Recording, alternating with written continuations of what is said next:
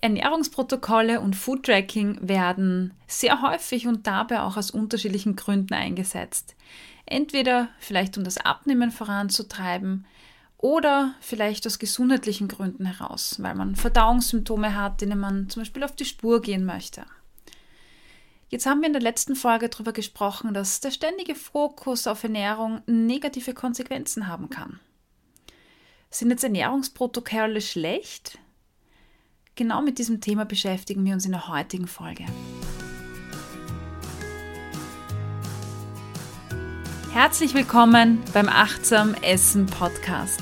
Das ist dein Podcast für ein positives Körpergefühl und ein gesundes Essverhalten. Mein Name ist Cornelia Fichtel, ich bin Ernährungspsychologin und dein Host. Ja, schön, dass du heute da bist und äh, ja, bei dieser neuen Folge dabei bist. Heute gibt es ein ja, ähm, spannendes Thema, wie ich finde, aber natürlich auch ein eher komplexeres Thema. Nämlich geht es um Ernährungsprotokolle und Food Tracking. Bevor wir da aber einsteigen, möchte ich noch ein paar Dinge zur letzten Folge loswerden.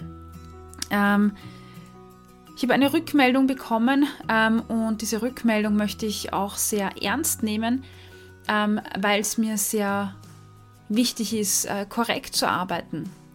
Ähm, und zwar möchte ich einmal betonen, dass der Beruf Diätologen und Diätassistenten genau das gleiche ist. Diätologen ist äh, die Bezeichnung aus Österreich, Diätassistenten aus Deutschland. Ich verwende beide Begriffe verwirrenderweise manchmal ähm, ja einfach synonym, anstatt bei einem zu bleiben, das hat den Grund, weil ich als Österreicherin immer Diätologin sage, aber weiß, dass die meisten Hörerinnen aus ähm, Deutschland kommen und deshalb sage ich dann oft Diätassistentinnen. Also es ist beides das Gleiche. Bitte lass dich dann nicht verwirren und da tut es mir leid, wenn es zu Verwirrung gekommen ist. Ähm, die letzte Folge, da ging es um den Fokus Ernährung. Das heißt, es war keine Folge, die sich mit den Berufsgruppen beschäftigt hat, wie Diätologinnen, sondern generell mit dem Thema Ernährung. Ähm, die Rückmeldung, die ich bekommen habe, da ging es darum, dass äh, irgendwie rübergekommen wäre, dass Diätologen essgestört wären oder häufiger an Essstörungen leiden. Ähm, das tut mir leid, das war natürlich nicht so gemeint und das habe ich auch so nicht gesagt. Ähm, in der Folge ging es um eine Studie, die ich ähm, erwähnt habe oder von deren Ergebnissen ich berichtet habe. Und da ging es um kontrolliertes Essverhalten, also um Zügelung und um Essanfälle, wo man gesehen hat, dass das bei der Befragung in dieser Gruppe einfach mehr war. Das heißt, es ging überhaupt nicht ähm, ja, darum, ob Essstörungen vorliegen, sondern es ging um Verhaltensweisen. Ähm, und diese Verhaltensweisen sind per se natürlich nicht krank. Ja, und dann habe ich die Studienergebnisse noch relativiert, indem ich gesagt habe, dass ein kleiner Teil der Studentinnen ähm, wahrscheinlich deshalb begonnen hat, auch zu studieren, weil sie vorher schon ein Thema mit ähm, Essstörungen hatten. Ähm, das habe ich deshalb erwähnt, weil es darum ging, die Studienergebnisse für mich auch zu relativieren, um zu sagen, ähm, kam dieses kontrollierte Essverhalten durch das Studium oder war das vielleicht schon vorher da und verfälscht daher ein bisschen die Ergebnisse? Ähm, ich habe da auch eine Parallele zu Psychologen gezogen, um auch ähm, ja, zu verdeutlichen, dass es ja äh, generell so ein Stereotyp ist und jetzt sich jetzt nicht auf äh, Diätologen bezieht. Ja, damit wegfrei für die neue Folge. Heute geht es um Ernährungsprotokolle und Food Tracking. Diese Folge gibt es heute deshalb, weil es auch sehr gut zur letzten Folge passt. Ernährungsprotokolle oder Food Tracking, wenn ich das mit Apps mache zum Beispiel, lenken natürlich unsere Aufmerksamkeit auf das, was ich gegessen habe, was da drinnen war und ja, wie viele Kalorien das vielleicht hatte. Und da haben wir in der letzten Folge quasi drüber gesprochen, dass je stärker mein Fokus auf Ernährung liegt und auf den Lebensmitteln, desto verkopfter kann das Essverhalten werden, wenn ich es nicht schaffe, da rauszuzoomen. Ja, und genau diese Gefahr bringen einfach Ernährungsprotokolle ähm, mit sich, Wobei ich natürlich auch darauf hinweisen möchte, dass es einen Unterschied macht, ob ich ein Ernährungsprotokoll ausfülle auf einem Papier für mich und ähm, das mit einer Ernährungswissenschaftlerin oder einer Diätologin bespreche oder ob ich es nur für mich quasi ausfülle und auswerte ähm, oder aber sogar in eine App einge äh, eingebe.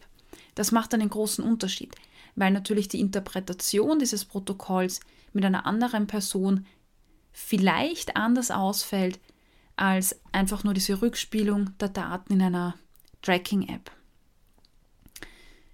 Ja, und natürlich ist die Auswertung solcher Ernährungsprotokolle auch ähm, von der Fachkraft abhängig. Ja? Und wie diese Fachkraft das Protokoll auswertet oder wie ich es alleine auswerte ohne Fachkraft. Ich selbst habe ähm, ja, Ernährungsprotokolle habe ich, muss ich sagen, ähm, nie so wirklich ausgefüllt, weil ich dazu viel zu faul war. Also jedes Mal, wenn ich Ernährungsprotokolle gleich begonnen habe, habe ich es dann gleich wieder vergessen, habe dann gleich zwei, drei Tage vergessen, dann habe ich wieder mal eine Speise eingefügt, dann habe ich irgendwas nicht abgemessen. Also das war für mich viel zu mühsam und umständlich, aber diese äh, Tracking-Apps fand ich dann doch sehr cool. Da musste man ja einfach nur den Barcode scannen oder heute fotografieren und schon ähm, kriegt man ausgeworfen, äh, was das für ein Lebensmittel ist. Man kann auf, auf hunderte Lebensmittel zurückgreifen, die eh schon gespeichert sind und muss dann quasi nur noch die Gramm angeben. Das heißt, das ist schon mal wesentlich einfacher. Ja, und so habe ich angefangen und ähm, mit, mit meinem Food-Tracking quasi vor einigen Jahren.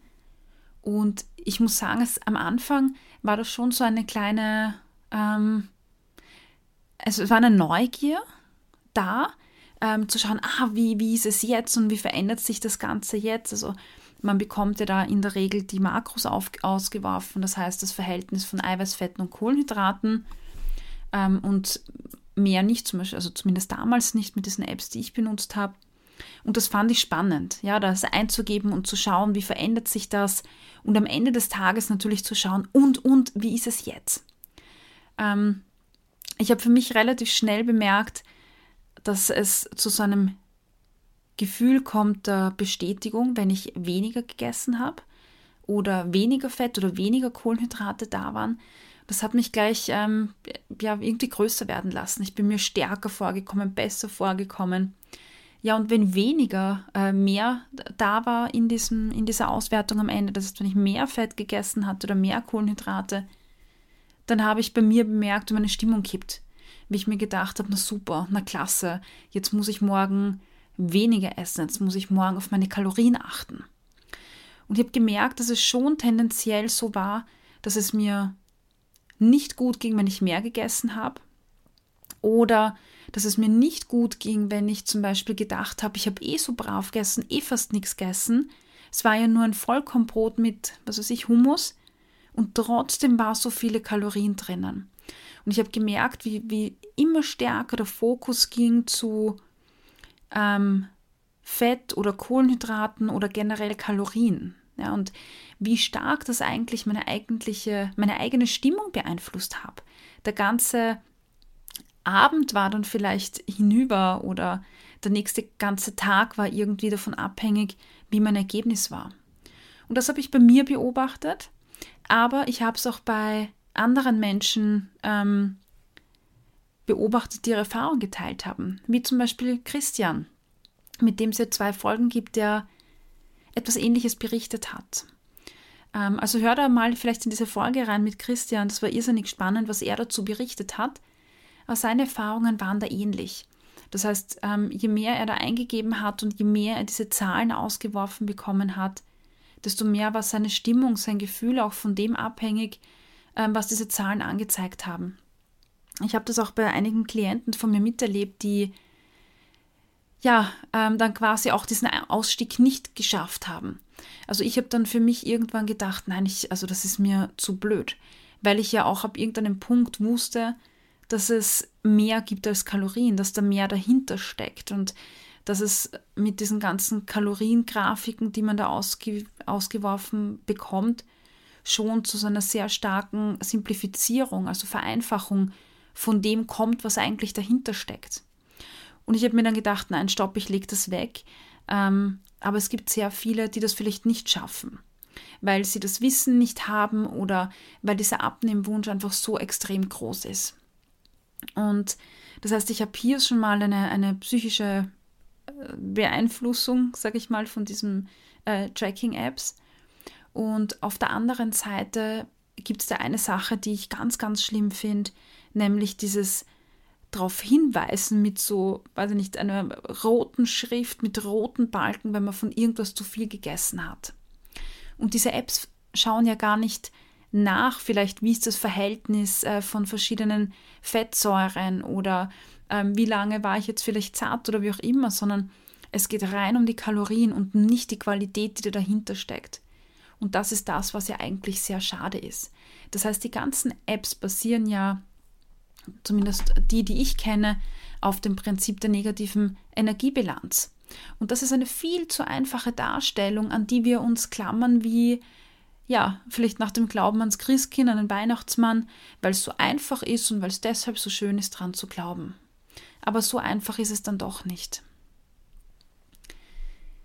Ja, ähm, manche Apps haben natürlich schon auch den Vorteil, dass man eingeben kann, äh, wie die Stimmung ist, was man vielleicht gemacht hat, ob man Sport gemacht hat, ähm, irgendwelche besonderen Ereignisse, äh, wo man seinen Zyklus eingeben kann, was auch immer. Das, was aber meine Erfahrung ist, ist, dass es hier kaum zu Zusammenhängen kommt. Also wenn ich eingebe, mein Befinden war nicht gut, dann bekomme ich nicht am Ende des Monats ähm, eine Auswertung dargestellt, wo mir gezeigt wird, an den Tagen, äh, wo es dir schlecht ging, aus diesem und jenem Gründen, ähm, war das jetzt eine, eine Nährstoffbilanz zum Beispiel. Also dieser Zusammenhang wird nicht dargestellt.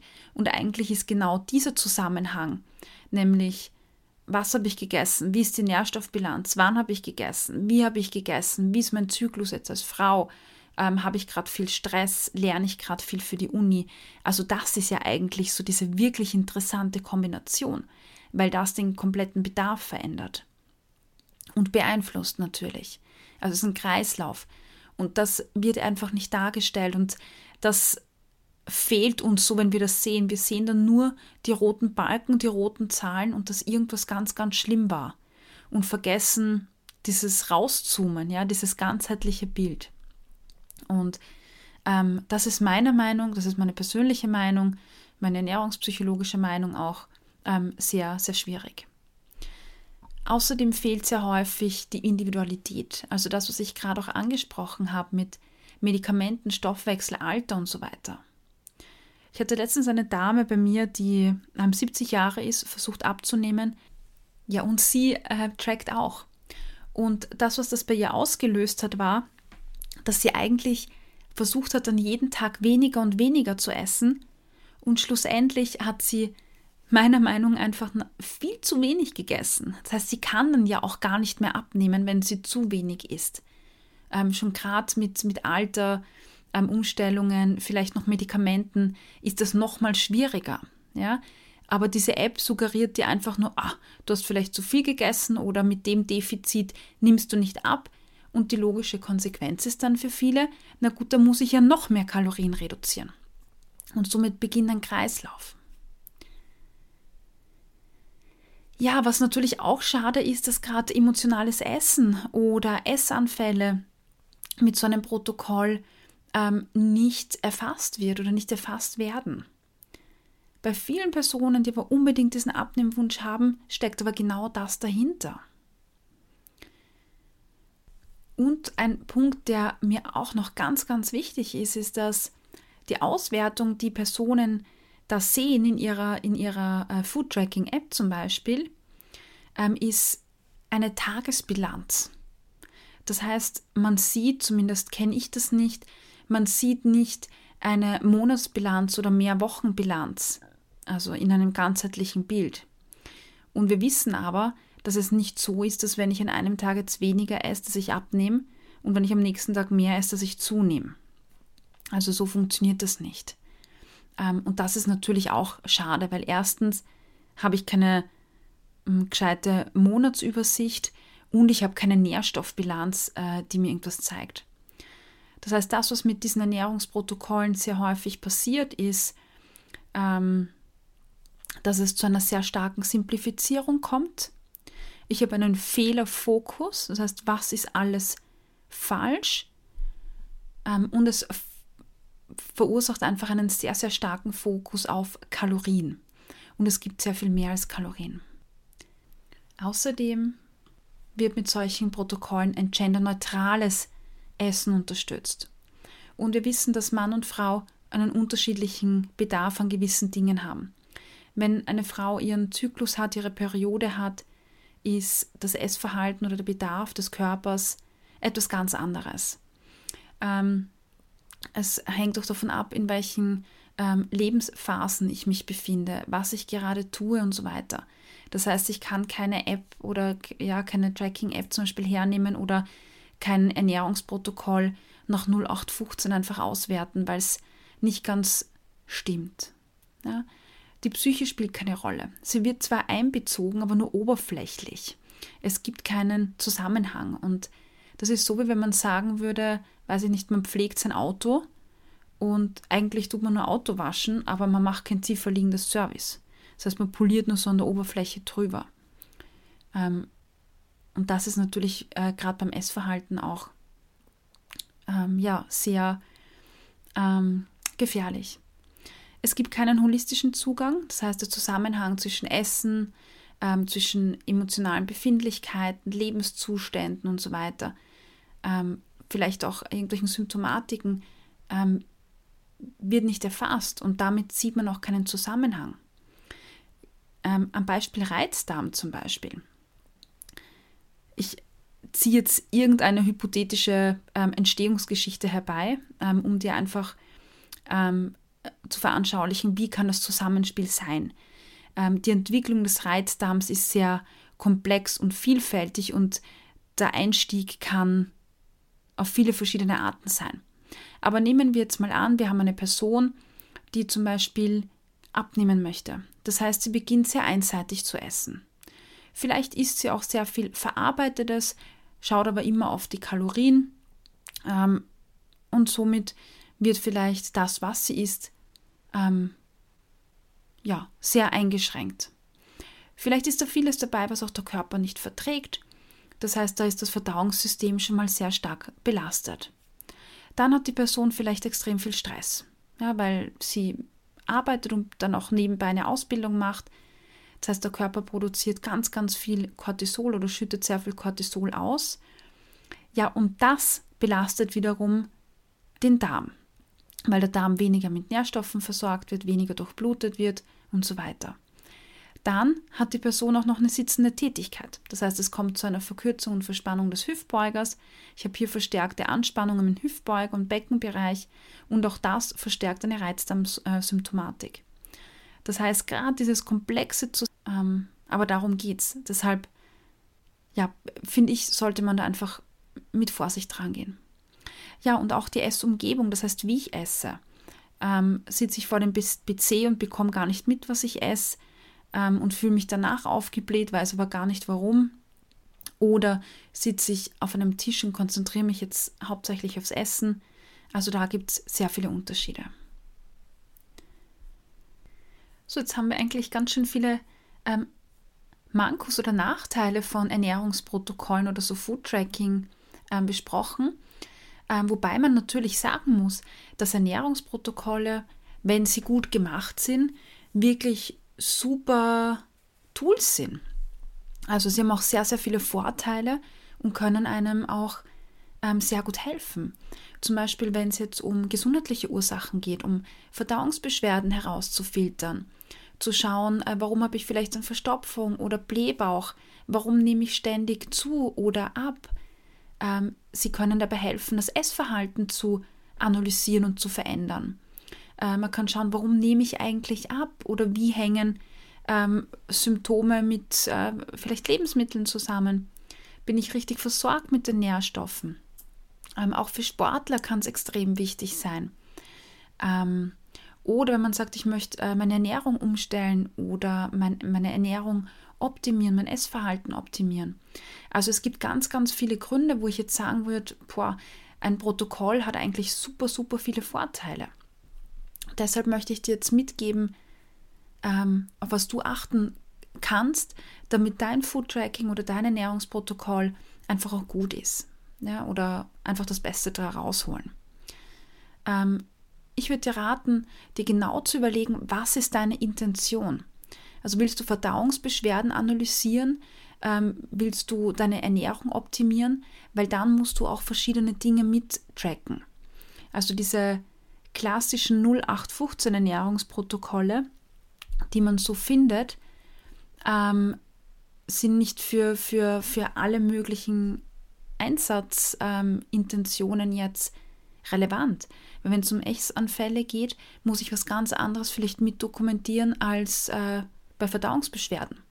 Vielleicht spielt bei dem einen die Menge nicht so eine Rolle und bei dem anderen schon. Also gerade bei Verträglichkeiten spielt vielleicht die Menge eine größere Rolle als bei Essanfällen. Also je nachdem. Und wenn du bei einer Diätologin bist, bei einer oder Diätassistentin, wie man es in Deutschland nennt, oder einer Ernährungsberaterin, die wird das mit dir durchbesprechen und die wird dir wahrscheinlich oder der wird dir wahrscheinlich das geben, was du brauchst. Ja?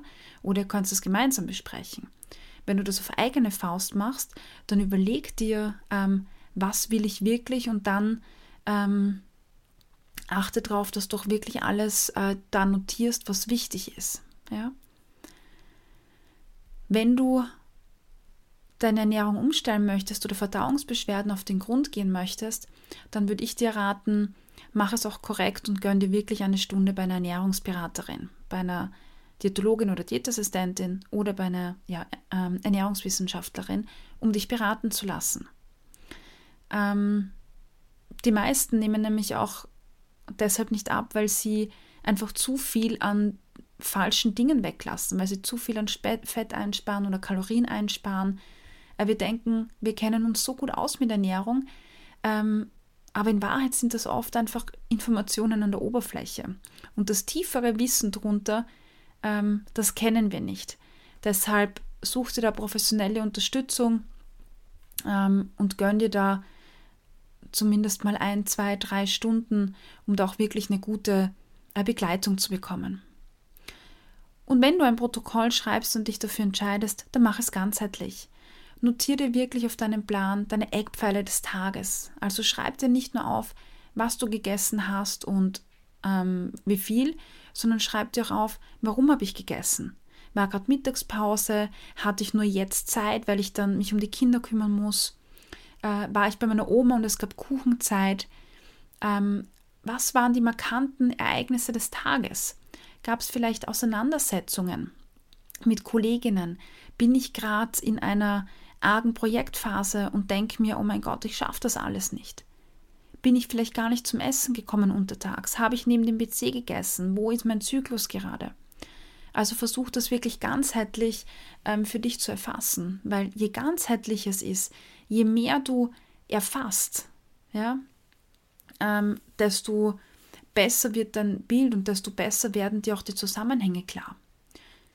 Und du musst auch gar nicht dein, so ein Protokoll jetzt machen über, über zwei Wochen. Das macht auch keinen Sinn. Und wenn du es zu lange machst, ist es dann, ähm, wird es dann wieder, ich sage jetzt mal, zu ungesund. Außer du bist begleitet bei einer Fachkraft, dann ist das wieder etwas anderes. Aber ansonsten mach das vielleicht einfach über einen begrenzten Zeitraum und dann analysier das wirklich. Also ohne dich hinzusetzen und das wirklich zu analysieren und durchzudenken, macht das auch gar keinen Sinn.